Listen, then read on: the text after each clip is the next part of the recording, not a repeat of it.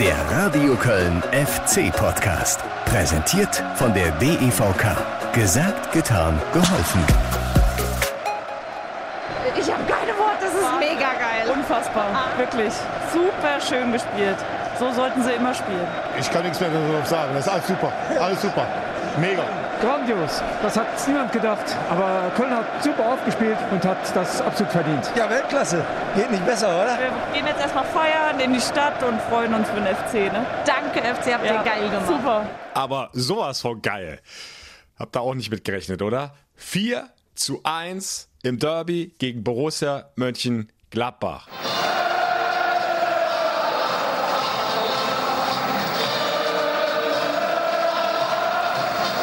Hat das Spaß gemacht. Was ein Spiel. Ein Tag, an dem alles zusammengepasst hat. Der höchste Derby-Heimsieg seit 25 Jahren. Seit dem 4 zu 0 unter Peter Neurohrer 1996. Torschützen damals Olise, Muntiano, Vladuju und Polster. Diesmal heißen die Kandidaten Lubicic, Uth, Duda und Andersson. Ja, ein Spiel, an das wir, glaube ich, noch ganz oft zurückdenken werden, äh, das wir ganz sicher nicht vergessen werden und das bei uns allen, nicht nur bei Marvin Schwäbe, glaube ich, das hier ausgelöst hat. Gänsehaut, Gänsehaut pur, ja, unbeschreiblich. Ja, 4-1, 4-1. Ich kann es ja immer noch nicht fassen. Aber jetzt seid erstmal herzlich willkommen hier im FC-Podcast. Wir sprechen natürlich nochmal ausführlich über dieses Ausnahmederby, über diesen grandiosen Sieg des ersten FC Köln. Äh, ihr habt gerade Marvin Schwäbe gehört. Wir sprechen über sein Bundesliga-Debüt, das ja schöner nicht hätte sein können. Da spielst du das erste Mal in der Bundesliga gleich ein Derby und dann gewinnst du 4 zu 1. Wir sprechen über einen Derby-Spezialisten, der eine unfassbare Siegquote hat gegen Borussia Mönchengladbach. Ihr wisst Bescheid. Sali Oetschan. Zu Recht dann auch noch Spieler des Spiels geworden. Wir sprechen über äh, fast schon verloren geglaubte Abschlussqualitäten bei Marc Uth, bei André Duda, bei Sebastian Andersson. Auch das hat einfach gepasst an diesem Tag. Was haben die vorher Chancen liegen lassen? Und im Derby klappt auf einmal alles. Und sie machen endlich ihre Hütte.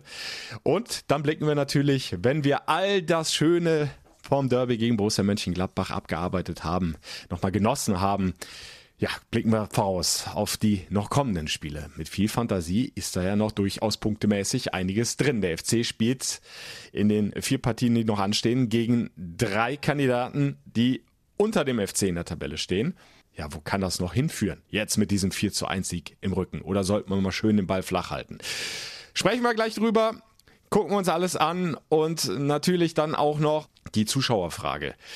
Die Stimmen aus der Politik werden immer lauter bis hin zu Geisterspielen, die da wieder gefordert werden. Es gibt viel Kritik an den 50.000, die beim Derby mit dabei waren. Auch die zum Teil äh, nicht berücksichtigte äh, Maskenpflicht am Platz. Der Geschäftsführer Alexander Werle hat sich gerade aktuell dazu nochmal geäußert. Aktuell heißt jetzt bei der Aufzeichnung dieses FC-Podcasts ist es Montagnachmittag. Was genau er gesagt hat, bekommt ihr ja auch ganz frisch in die Ohren serviert. Aber jetzt bitte nochmal die Highlights des Derbys gegen Borussia Mönchengladbach. Das 4 zu 1 in der XXL Highlight Zusammenschnitt-Version. Hatte großen Spaß diesmal, könnt ihr mir glauben. Endlich hat sich der FC belohnt. Für wieder mal eine ganz, ganz bockstarke Leistung. Bitteschön! Willkommen zum 93. Bundesliga-Derby zwischen dem ersten FC Köln und Borussia Mönchengladbach. Und ich glaube, ich brauche da nichts mehr groß erklären, was dieses Spiel bedeutet. Vor allem für die Fans. Das, was einfach schön ist, ist einfach diese Emotion zu erleben. Und ähm, ich durfte es hier noch nicht erleben. Äh, das ist das erste Mal auch in der Größe. Özcan nochmal auf Hector, der versucht zu flanken. Ball kommt auch an den Fünfer. Modest, könnte sie schießen aus der Drehung. Modest! Und Jan Sommer, auch da leider nicht voll erwischt. Die Kugel, kein Druck auf den Ball gebracht. Kein Problem für Jan Sommer. Hector quer auf Keins. Keins mit dem linken Fuß in Richtung Elfmeterpunkt. Das ist die Schusschance für Duda. Duda! Jan Sommer ist unten im linken Eck. Ich fand in der ersten Halbzeit sind wir nicht so gut reingekommen. Haben dann zum Ende das Spiel gehabt, hatten ein, zwei Möglichkeiten, wo sagen wir, überragend dann reagiert, auch bei der einen Ecke. Viel Getummel am Elfmeterpunkt. Der Ball kommt an den 5 Meter Raum. Verlängert und dann Modest! Und dann landet der Ball auf der Querlatte. Weil Jan Sommer die hat da noch irgendwie ausfährt und den Ball mit einer Wahnsinnsparade hält. Dickste Chance in diesem Derby, habe ich schon fast drin gesehen. Jetzt wird's gefährlich. Fünf Gladbacher gegen drei Kölner. Player am Strafraum, legt rechts raus. Das ist die Schusschance für Hermann. Schwer behält. Reißt die rechte Hand hoch und lenkt den Ball über die Querlatte. Bundesligaspiel, das erste. Ja, da hat man schon ein bisschen Anspannung, ist klar. Aber nervös jetzt nicht unbedingt. Oh, Gladbach wartet sehr lange. Robert Schröder zeigt an, bitte jetzt ausführen die Ecke. Und der Ball kommt an den Fünfer. Kopfballabwehr Modest. Ball landet zu zentral bei Kone. Der legt ab für Zakaria. Und der Ball rechts am Tor vorbei. Schwäbe macht sich noch lang. Und der Ball hat sogar noch den rechten Torpfosten erwischt. Jetzt die Ecke von Florian Kainz.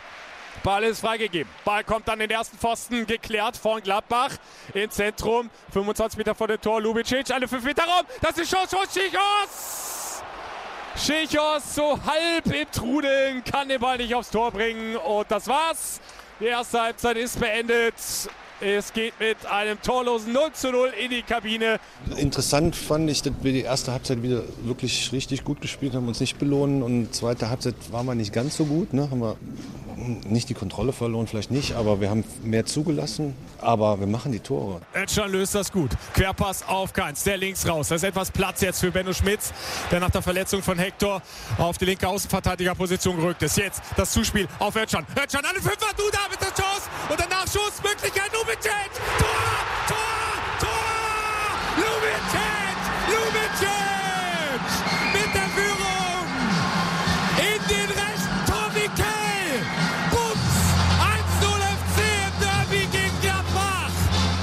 Scully immer noch am Ball, zieht ins Zentrum, steckt durch an die Strafraumgrenze, dann Player, Claire aus der Drehung und dann die Abschlussmöglichkeit und der Ball vorher am Pfosten, Riesenglück, Marvin Schwäbe fliegt hinterher und der Konter, vier Kölner, fünf Kölner gegen zwei Gladbacher, Modest mit der Chance, Modest! Außennetz! Außennetz! Ans rechte Außennetz! 63. Minute. Fast das 2 zu 0. Die Borussia wieder im Spielaufbau. Elvidi noch in der eigenen Hälfte. Rechts raus. Auf Hermann. Hermann an die Strafraumgrenze. Ball läuft schnell. Schussmöglichkeit für die Borussia. Tor 1-1. Tor 1-1 Ausgleich. Jonas Hofmann gleicht aus für Borussia Mönchengladbach. Ja, aber ansonsten waren wir effizient. Wir haben super gespielt, wir haben alles rausgehauen.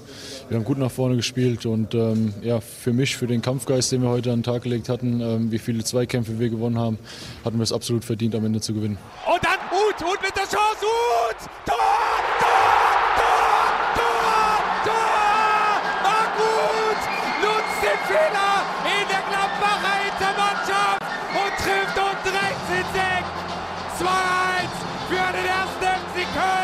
Ich glaube, äh, Gladbacher macht einen riesen Bock, spielen mit dem Ball in der Füße. Ich spekuliere natürlich darauf, den Querpass und äh, nehme eine Anlege nochmal vor und schießen in die kurze Ecke.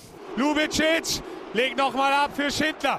Der flankt aus dem Halbfeld an den 5-Meter-Raum. Das ist Chance für Duda. Und Tor! Und Tor! Und Tor! Und Tor! Duda mit dem 3 zu 1. André Duda, Duda, Duda. Ja, ja.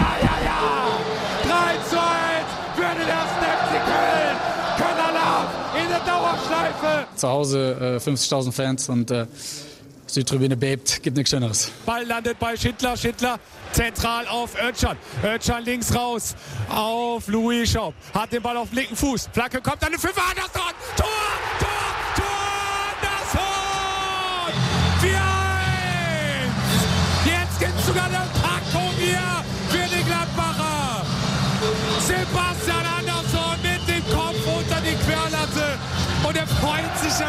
mal richtig. Ärgert er sich über die Chance, die er ein paar Minuten zuvor verdattelt hat. Ach Quatsch, hör mal, der Ball ist drin und das ist ein Derby-Tor. Und das vierte ist so schön wie das erste, das zweite und das dritte. Der FC mit 4 zu 1 vorne gegen Borussia Mönchengladbach in diesem 93. Bundesliga-Derby. Wir sind äh, ein geiler Haufen einfach. Wir unterstützen uns alle äh, gemeinsam und ähm, nur so geht's. Und der pfeift schwer's an. Der Derby-Sieg ist perfekt. Der 1. FC Köln schlägt an diesem 27. November 21 Borussia Mönchengladbach mit 4 zu 1. Und zwar genau mit diesem Ergebnis und nicht anders. Und wie hat's mal gut gesagt, wir sind ein geiler Haufen und das war definitiv ein extrem geiles Spiel. Und äh, muss euch kurz eine Geschichte noch erzählen. Vor dem Anpfiff, ähm, als ich mich noch mal vorbereitet habe aufs Derby, ähm, habe ich online dann auch mal so ein bisschen rumgeblättert und, und bei Kicker online geguckt, äh, was die Kollegen im Live-Ticker denn so schreiben. Und da stand dann gleich mal als erster Satz, wenn der FC das Derby heute gewinnen sollte und mit drei Toren Vorsprung, würde er in der Tabelle sogar an Borussia Mönchengladbach vorbeiziehen. Und ganz ehrlich, da habe ich nur gespunzelt. Ja, ja, also jetzt äh, mal schön langsam. Derby-Sieg mit einem Tor wäre schon fantastisch, wäre schon im Grunde über den Erwartungen. Aber da habe ich nicht mit gerechnet, dass die das Ding da 4-1 gewinnen mit drei Toren Vorsprung. Und jetzt ist der FC tatsächlich sogar in der Tabelle noch vorbeigezogen auf Platz 10. Hat mehr Tore geschossen, deshalb vor Borussia Mönchengladbach. Und es war der zweite Derby-Sieg in Folge nach dem 2 zu 1 im Borussia Park. Vergangene Saison jetzt eben dieses 4 zu 1 in Köln. Und dieses Derby hatte so viele fantastische Geschichten, äh, da kommst du ja gar nicht mehr hinterher mit dem Erzählen. Aber diese hier, äh, die muss natürlich gleich an erster Stelle stehen. Der Spieler des Spiels, Sally Oetschan, hat zwar diesmal nicht getroffen, wie noch in äh, Mainz, aber er war auf dem Feld der überragende Mann. Das Zweikampfmonster laufstark, kampfstark, der hat den Borussen da sowas von den Schneid abgekauft, hat so viele starke Ballgewinne gehabt, also auch ganz wichtige Zweikämpfe gewonnen, hat dann immer wieder mit nach vorne angeschoben, war an einigen Treffern beteiligt. Also äh, eins mit Sternchen, eine andere Note kannst du da glaube ich gar nicht geben. Und Sally Oetschan, ihr habt das im Vorfeld vielleicht mitbekommen, äh, der hatte ja schon eine Wahnsinns-Siegquote im Derby. Dreimal hat er vorher gegen Borussia Mönchengladbach auf dem Platz gestanden und dreimal hat er diesen Platz als Sieger verlassen. Also es macht eine 100-prozentige Siegquote und dabei ist es geblieben. Auch im vierten Anlauf. Drei Punkte für den ersten FC Köln. Und äh, was sagt der Sally dazu? Ich sag mal, die Statistik läuft weiter. Freuen wir uns natürlich. Äh, war, eine, war eine Hammer, Hammer, mega äh, Team-Performance.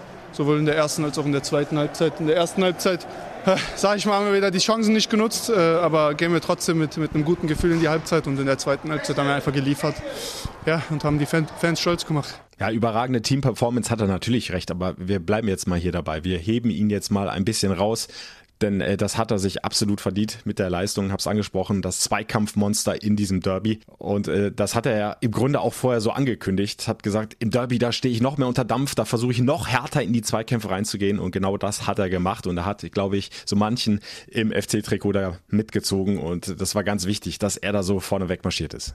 Ich glaube, jeder Spieler ist am Ende sauer, wenn wir, wenn wir die, den Tag vermiesen, in die Zweikämpfe gehen und gefühlt die keine, keine Zweikämpfe ja, bestreiten können oder gewinnen können und äh, gar nicht zum Spielen kommen. Und ich glaube, das war einfach unser, unsere Aufgabe in dem Spiel, einfach Gladbachern die Lust, äh, Fußball spielen zu nehmen. Und glaub, das haben wir hinbekommen und ja, steht es am Ende zu Recht, sage ich mal, 4-1. Völlig zu Recht. Wobei, also müssen wir schon sagen, vielleicht ein, zwei Törchen äh, zu hoch, wenn man äh, den Spielverlauf sieht. Also nach dem 1-1 hätte es, wenn es ganz doof läuft, dann auch nochmal kippen können. Aber der FC hat sich endlich belohnt, reden wir gleich auch noch drüber, hat endlich mal effizienter vorne seine Chancen genutzt. Und äh, nochmal zurück zu Sally Oetschan. Äh, normalerweise hebt der Trainer Steffen Baumgart keinen Spieler heraus. Macke überhaupt nicht, betont er auch immer wieder, wenn da Nachfragen kommen nach den Spielen auf der Pressekonferenz. Aber diesmal hat er seine eigene Regel gebrochen und auch das völlig zu Recht. Ich bin, glaube ich, keiner, der dann jemanden mal raushebt, aber Sally hebe ich heute raus. Äh, ich glaube, ganz, ganz viele wichtige Zweikämpfe geführt, äh, die dann immer wieder auch die Mannschaft dann mit angetrieben haben. Äh, und als Kölner Junge hat er heute das Derby, glaube ich, für sich dann auch ja nicht nur genutzt, sondern hat, glaube ich, auch sehr, sehr viel Spaß gehabt am, am, am Zweikampfverhalten und ja, und das war ganz wichtig für uns. Also Sally Oetschan, bitte genau so weitermachen der ist in einer ganz starken Form. Das hatte sich gegen Mainz, äh, wo er sich mit seinem ersten Bundesligator im 74. Bundesligaspiel belohnt hatte, schon angedeutet. Jetzt diese Fortsetzung im Derby, beziehungsweise er hat da nochmal einiges draufgepackt. Aber wir haben ja noch weitere schöne Geschichten und eine weitere davon ist die von Marvin Schwäbe. Ihr wisst das, Timo Horn hat sich leider schwer am Knie verletzt, fällt bis zum Ende der Hinrunde aus, kann dann erst im neuen Jahr wieder einsteigen. Also die Nummer zwei im Derby, die Nummer eins. Ja, kannst du da bei deiner Bundesliga-Premiere, denn äh, Marvin Schwäbe hatte vorher noch in die Bundesliga gespielt, kannst du da mehr Druck haben, als wenn du da gleich in so ein Derby, in ein so prestigeträchtiges Duell einsteigst? Ich glaube nicht, aber äh, der Mann hat offenbar richtig gute Nerven. Von Nervosität war da überhaupt nicht zu sehen. Marvin Schwäbe hat's genossen und er hat seinen Job gemacht. Der Tag heute war wirklich der absolute Wahnsinn für mich. Ähm, erstes Bundesligaspiel, ähm, Derby gewonnen, volle Hütte, besser geht nicht.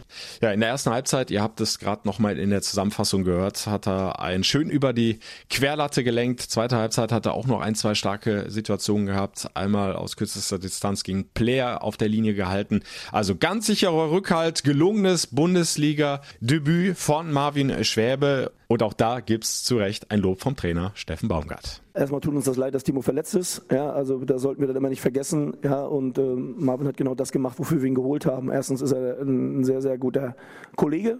Dann hat er sehr, sehr gute Leistung schon im Pokal gebracht und äh, ja, heute hat er das bestätigt, äh, dass wir ihn nicht umsonst geholt haben. Und ähm, wie gesagt, ich finde, er hat sehr, sehr gut gemacht. Hat auch dann in den entscheidenden Phasen, worüber wir gesprochen haben, wo hätte das Spiel kippen können, äh, dann auch den einen oder anderen guten Ball dann auch noch gehalten. Äh, ja, so stellt sich natürlich ein Einstand vor für ihn. Also kann man mehr als zufrieden sein. Hat den Jungs da vor sich, glaube ich, Sicherheit gegeben, weil er eben Sicherheit ausgestrahlt hat. Fehlerlos, gelungenes Bundesliga-Debüt. Und damit machen wir auch da einen Derby-Haken dran und kommen gleich zur nächsten schönen Geschichte. Und auch das hat einfach komplett gepasst an diesem Tag. Also manchmal läuft einfach alles. Was haben wir in den vergangenen Podcast-Folgen auch äh, drüber gesprochen, über die mangel mangelnde Chancenverwertung. Und da fielen immer wieder die Namen vor allem von André Duda, aber auch von Marc Uth oder Sebastian Andersson. Die haben ja Abschlussqualitäten, die haben das in der Bundesliga schon mehrfach nachgewiesen, haben schon viele Treffer erzielt. Uth auch für den FC schon, Duda für den FC Andersson. Ihr wisst, das hatte diese lange Verletzungsgeschichte, bislang erst ein Saisontreffer. Und dann kommt dieses Derby und alle drei treffen. Uth liegt vor mit dem 2-1. Minute später legt Duda nach mit dem 3-1 und hinten drauf dann nochmal Sepp Andersson, wobei er da vorher ja eine ordentliche Kopfballchance noch verdaddelt hat, war eigentlich für ihn, für so ein Kopfballmonster wie ihn, äh, ja im Grunde ein Elfmeter. Aber den hat natürlich dann auch äh, Sommer erstklassig gehalten. Auch das muss man einfach mal anerkennen. Der war gar nicht so unplatziert, sein Kopfball. Und dann hat's ja zumindest dann in der 90., 91. Minute endlich hingehauen. Obendrauf noch so als Kirsche auf der Sahnetorte das 4 zu 1 per Kopf unter die Querlatte. Da war da mal gar nichts zu halten für Jan Sommer. Und ich glaube, das wird diesen dreien einfach nur gut tun, dass die sich auch endlich mal dann mit einem Tor belohnt haben. Ja, und Marc Uth, ja auch gebürtiger Kölner, der trifft natürlich besonders gerne dann in so einem Derby. Hat ja auch vorher schon mal einen Derby-Treffer erzielt. Äh, beim ersten Geisterspiel im Borussia Park, glaube ich, äh, ganz zu Beginn der Pandemie. Da hat er den Anschlusstreffer zum 1 zu 2 erzielt und da blieb es dann leider auch bei. Hier war es das 2-1 für den FC. Ja, der Rest äh, hat dann so seinen Lauf genommen. Also was willst du da äh, noch aussetzen an einem so wundervollen äh, Fußballtag? Der Trainer Steffen Baumgart kann einfach nur zufrieden sein mit seiner Mannschaft. Diesmal hat nicht nur äh, das läuferische, kämpferische und phasenweise auch spielerische gepasst, sondern eben auch dann in der zweiten Halbzeit endlich die Chancenverwertung und Steffen Baumgart hatte das ja immer angekündigt. Hat gesagt, wir werden über diesen Punkt drüber kommen, wo wir uns dann auch für die guten Leistungen belohnen, wo wir die Tore machen, uns nicht nur viele Torchancen rausarbeiten, sondern die Treffer auch erzielen. Und genauso ist es eingetreten. Also Steffen Baumgart, ja, weiß, wovon er redet hat da völlig recht behalten und ist dann auch zu Recht nochmal exklusiv vor der Südkurve abgefeiert worden. Ja, die vielen Tausenden auf der Südtribüne haben ihn gefordert und sie haben ihn bekommen und dann hat er seine Schiebermütze gezogen und dann zur Welle angesetzt mit den Fans. War ein schönes Bild und auch das hat sich der Trainer, denke ich, absolut verdient, denn auch er hat natürlich einen großen Anteil an diesem 4 zu 1 Derby Erfolg. Und dass der FC jetzt mit 18 Punkten richtig gut dasteht in der Tabelle, nach wie vor umgeschlagen ist im eigenen Stadion. Viertstärkstes Heimteam, glaube ich, der Fußball-Bundesliga, allerdings auch punktgleich mit dem Drittplatzierten.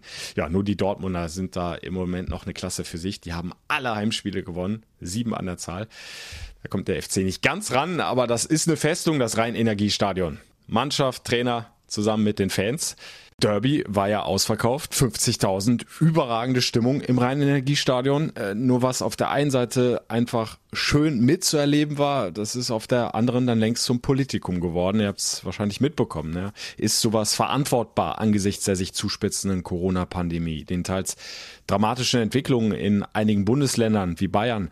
Die Kritik im Nachgang ist zum Teil jedenfalls heftig und laut seitens einiger Politiker, aber auch in der gesellschaftlichen Diskussion. Ja, und deshalb hat sich FC-Geschäftsführer Alexander Werle zu Wort gemeldet und sich gewehrt, das ausverkaufte Derby verteidigt. Seine wichtigsten Aussagen, die hörte gleich gleich. Außerdem blicken wir gemeinsam dann auf die kommenden Spiele, die noch anstehen bis zur Winterpause. Angefangen mit dem Auswärtsspiel in Bielefeld.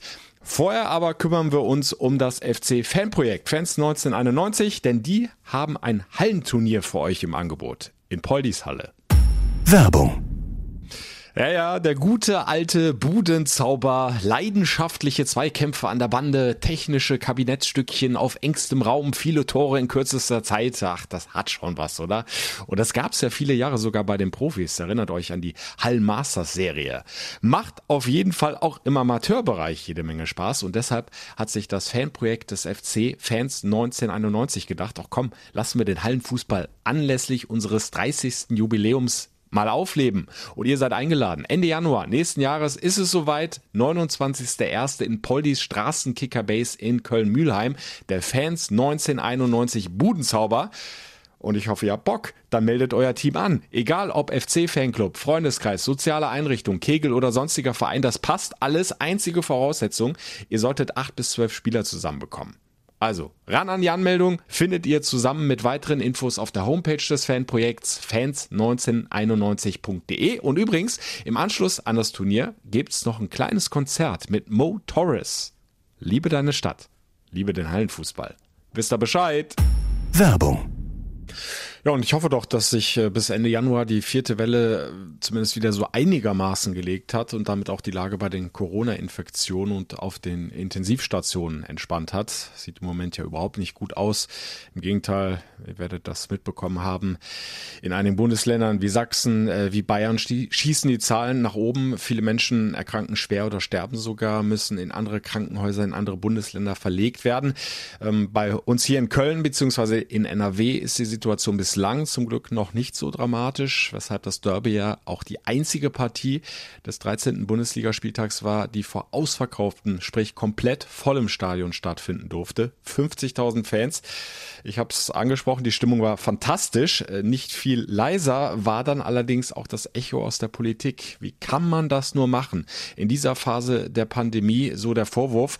Der FC hat sich seitdem einiges anhören müssen und jetzt an diesem Montagnachmittag reagiert. FC-Geschäftsführer Alexander Werle hat sich zu Wort gemeldet und das ausverkaufte Derby verteidigt. Wenn es eine Verordnung gibt und äh, die besagt, äh, dass wir 50.000 äh, unter Berücksichtigung des Hygienekonzepts, ja, mit der Infektions, mit der Nachvollziehbarkeit der Infektionskette, mit unterschiedlichen Timeslots, mit dem Maskentragen außerhalb des Platzes, dann noch am Platz, ist es aus meiner Sicht natürlich als Verein legitim, äh, diese Verordnung auch umzusetzen, denn wir haben 50.000 äh, Tickets auch schon äh, an den Mann und an die Frau gebracht. Und äh, von daher äh, gibt es einfach auch Fakten, an die man sich halten sollte.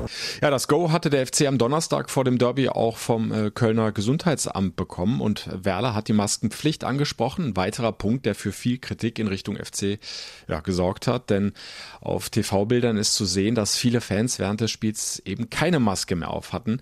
Und da hält Werle jetzt dagegen. Der FC, so sagt er, habe diese Anordnung so gut es geht umgesetzt. Eine Anordnung, die man vom Gesundheitsamt erst vier Stunden vor Anpfiff erhalten habe und damit sehr kurzfristig. Das haben wir dann auch mit allen Mitteln gemacht innerhalb der vier Stunden, haben sich auch viele Fans erfreulicherweise daran gehalten und äh, daran äh, gab es dann äh, Diskussionen. Nicht an jedem Standort in äh, Nordrhein-Westfalen gab es an diesem Wochenende eine Massenpflicht, aber wir haben uns daran gehalten und haben das versucht umzusetzen. Ja, und Werle hat dann weitergehend nochmals betont, dass Bundesligaspiele im Stadion nachweislich keine Corona-Hotspots sein. Ich möchte auch noch mal betonen, 3,7 Millionen Fußballfans äh, in den Spielen davor, da gab es zehn positive Tests im Nachgang und daraus abgeleitet 72 Nachverfolgungen war negativ. Und das bestätigt ja auch das, was die Aerosole-Forscher äh, sagen, dass es eben äh, ein geringeres Infektionsrisiko eben unter freiem Himmel gibt, wenn man auch diese, dieses Hygienekonzept befolgt und umsetzt. Und von daher finde ich auch immer schon äh, in so eine Debatte äh, wichtig, dass man eben Fakten auch äh, ähm, berücksichtigt. Ja, und auf die Kritik von Karl Lauterbach, äh, der sich ja auch über die sozialen Kanäle unter anderem zu Wort gemeldet hat, ist Werle dann auch noch eingegangen. Äh, Lauterbach hatte ja gesagt, im Stadion, ja, da passiert wenig. Die Infektionen würden aber durchaus bei der An- und Abreise zu den Spielen, äh, beispielsweise in vollen Bahnen, stattfinden. An- und Abfahrt ist sicherlich ein Punkt, den man aber auch regeln kann. Wir arbeiten mit Timeslots. Jeder Fan bekommt mit seinem digitalen Ticket auch eine Einlasszeit mitgeteilt. Da halten sie sich sensationell dran, unsere Fans. Und damit gibt es eine Entscheidung Verzerrung. Natürlich haben wir auch mit, äh, den, äh, mit den Verkehrsbetrieben gesprochen, dass wir eben eine größere Taktung dann eben haben. Und das sind äh, Dinge, die man äh, damit berücksichtigen muss äh, bei so einer Situation. Und das ist uns eigentlich in den letzten Spielen gelungen. Also wir haben positives Feedback bekommen, was die Einlasssituation angeht. Ja, in der Politik scheint sich aber eine andere Sichtweise immer mehr durchzusetzen. In einigen Stadien hat es ja schon Zuschauerbegrenzungen beziehungsweise sogar schon Geisterspiele wie in Sachsen gegeben bei RB Leipzig. Inzwischen werden auch immer mehr Forderungen nach weiteren Geisterspielen laut. Das soll bundesweit gelten, so einige Politiker. Und Werle hält das für die FC-Heimspiele aktuell für unverhältnismäßig, weil die Impfquote in Köln und in NRW verhältnismäßig hoch sei und die Hospitalisierungsinzidenz äh, damit deutlich geringer als in anderen Bundesländern. Die Stabilität des Gesundheitssystems muss über allem stehen. Und da wird auch der Fußball dann äh, einen Schritt zurückgehen und auch einen Schritt zurückgehen müssen. Und dennoch sage ich immer, lasst uns bitte auch an Fakten orientieren. Wir sind nicht die Hotspots als Großveranstaltungen. Und deswegen mit einem Hygienekonzept, das vernünftig ist, mit der, mit der Nachvollziehbarkeit der Infektionskette, mit Masken, mit 2G plus, sollten wir schon auch Lösungen finden, um eben nicht von Geisterspielen zu sprechen. Also, das Thema wird uns die nächsten Tage ganz sicher weiter begleiten. Dienstag könnten bei einer Bund-Länder-Runde aber auch hier bei uns in NRW schon weitere Entscheidungen fallen. Ministerpräsident Wüst hat da schon so einiges angekündigt und das soll eben auch die Bundesligaspiele in Nordrhein-Westfalen betreffen. Bin gespannt, was bei rauskommt. Es ist und bleibt in allen Bereichen einfach ein ganz, ganz schwieriges Thema. Aber jetzt kennt ihr die Sichtweise des ersten FC Köln, die von Alexander Werle. Macht euch euer eigenes Bild, eure eigene Meinung und wir gehen hier im FC-Podcast jetzt einfach wieder zum Sportlichen über. Denn da steht ja das nächste Spiel bei Arminia Bielefeld an. Samstag 15.30 beim Tabellenvorletzten, ja, der noch nicht wirklich gut in die Saison reingekommen ist. Gerade mal neun Punkte zusammengesammelt hat und Arminia Bielefeld ist obendrein dann sogar die schlechteste Offensivmannschaft, äh, wenn wir nach erzielten Toren das Ganze betrachten. Neunmal haben sie getroffen in dieser Saison. Sie haben ihren äh, Top-Torjäger mit Fabian Klos, der hat immerhin äh, drei Treffer erzielen können, aber zwei davon per Elfmeter, also nicht aus dem Spiel heraus. Drei Treffer stehen auch auf dem Konto von Okugawa. Lausen, der drittbeste Torschütze mit zwei Treffern und das war's dann im Grunde auch schon fast. Also Arminia Bielefeld tut sich sehr, sehr schwer, vorne Tore zu erzielen. Hinten kassieren sie dann zu viele und so holen sie eben kaum Punkte, liegen wie gesagt auf dem vorletzten Tabellenplatz. Was aber nicht heißt, dass der FC da mal eben die drei Punkte mitnimmt. Das haben wir auch in der vergangenen Saison gesehen. Ja, Hinspiel 0 zu 1 in Bielefeld äh, war ein relativ grausiges Spiel, ehrlich gesagt. Also vom Niveau her äh, sehr, sehr dürftig und dann hat der FC sich durch einen Abwehrpatzer äh, dann hinten noch einen eingefangen und die Punkte blieben in Bielefeld. Das sollte diesmal bitte anders werden und ich sehe da auch durchaus ganz gute Chancen, wenn der FC an die Leistung vom Derby anknüpft, wenn er weiter so Attacke nach vorne spielt, hinten gut verteidigt. Also insgesamt hat der FC ja sehr, sehr wenig zugelassen gegen eine spielstarke, offensivstarke Borussia-Mannschaft. Sie werden natürlich äh, von Beginn an im physischen dagegenhalten müssen. Äh, das wird sicherlich auch ein Weg sein, den Arminia Bielefeld gehen möchte. Dem FC, äh, ja, den Schneid abkaufen, wie das der FC mit Borussia Mönchengladbach geschafft hat. Sie sind sehr laufstark, die Arminen, 119 Kilometer pro Spiel. Damit sind sie ganz, ganz oben in der Bundesliga-Tabelle. Der FC kann da aber nahezu mithalten mit immerhin rund 117 Kilometer die sie abspulen pro Spiel. Und es wird halt auch wieder so ein Zweikampfmonster wie Sally Oetschan brauchen in dieser Partie. Ich gehe mal schwer davon aus, dass er wieder in der Startelf steht. Und auch alle anderen werden dagegenhalten müssen. Und dann kann natürlich was gehen, weil spielerisch und äh, was ja die Wucht nach vorne betrifft, ist der FC einfach eine Klasse besser, aus meiner Sicht zumindest. Und wenn sie das ins Spiel einbringen, dann sehe ich eben gute Chancen, dass der FC die nächsten Punkte holt. Und es kommen ja noch weitere Partien gegen Mannschaften aus dem unteren Tabellendrittel. Nächstes Spiel ist dann zu Hause gegen den FC Augsburg. Auch die im Moment abstiegsgefährdet, wenn wir das denn so sagen können, nach äh, bislang ja nur 13 absolvierten Spielen. Und am letzten Spieltag der Hinrunde kommt noch der VfB Stuttgart ins Rhein-Energiestadion. Also, ja, wenn wir da mal ein bisschen die Fantasie spielen lassen, da sind schon durchaus noch einige Punkte drin. Da könnte der FC doch noch sogar relativ deutlich über die 20-Punkte-Marke kommen. Wäre doch ein schönes Punktepolster unterm Weihnachtsbaum und äh, wollen nicht vergessen, das Auswärtsspiel beim VfL Wolfsburg. Das FC vielleicht äh, leichter Außenseiter, aber auch da könnte durchaus was drin sein. Sind aber alles Zukunftsgedanken. Äh, jetzt erstmal äh, Bielefeld, jetzt erstmal auswärts, Samstag 15.30 Uhr und äh, würde mich sehr freuen, wenn ihr auch da wieder live dabei seid. Könnt ihr. Die kompletten 90 Minuten gibt's wie immer über das Radio Köln FC Radio auf fc-radio.de. Ganz einfach empfangbar auch direkt über die FC-App in Ausschnitten. Seid ihr wie immer bei Radio Köln im Programm bestens aufgehoben. Die Kollegen schalten raus zu mir ins Stadion nach Bielefeld. Und wer sich noch mal ein paar aktuelle Infos zu dieser Auswärtspartie reinziehen möchte, der sollte mal einen Blick auf express.de werfen. Da gibt es den FC Newsletter, immer so zwei, drei Tage vor dem Spiel gibt es einen Hashtag. FC Newsletter könnt ihr abonnieren und da werdet ihr auch nochmal bestens versorgt mit aktuellen Infos zum kommenden Spiel. Soweit, so gut. Samstag 15.30 Uhr wird angepfiffen und hier im FC-Podcast können wir dann hoffentlich nächste Woche die nächsten Punkte, den nächsten Sieg bejubeln. Und dann wäre der FC tatsächlich schon über der 20-Punkte-Marke. Also, haut rein. Come on FC, das war's von mir mit dieser Folge. Habt noch eine schöne Woche. Madet Jod. Der Radio Köln FC Podcast. Präsentiert von der DEVK. Gesagt, getan, geholfen.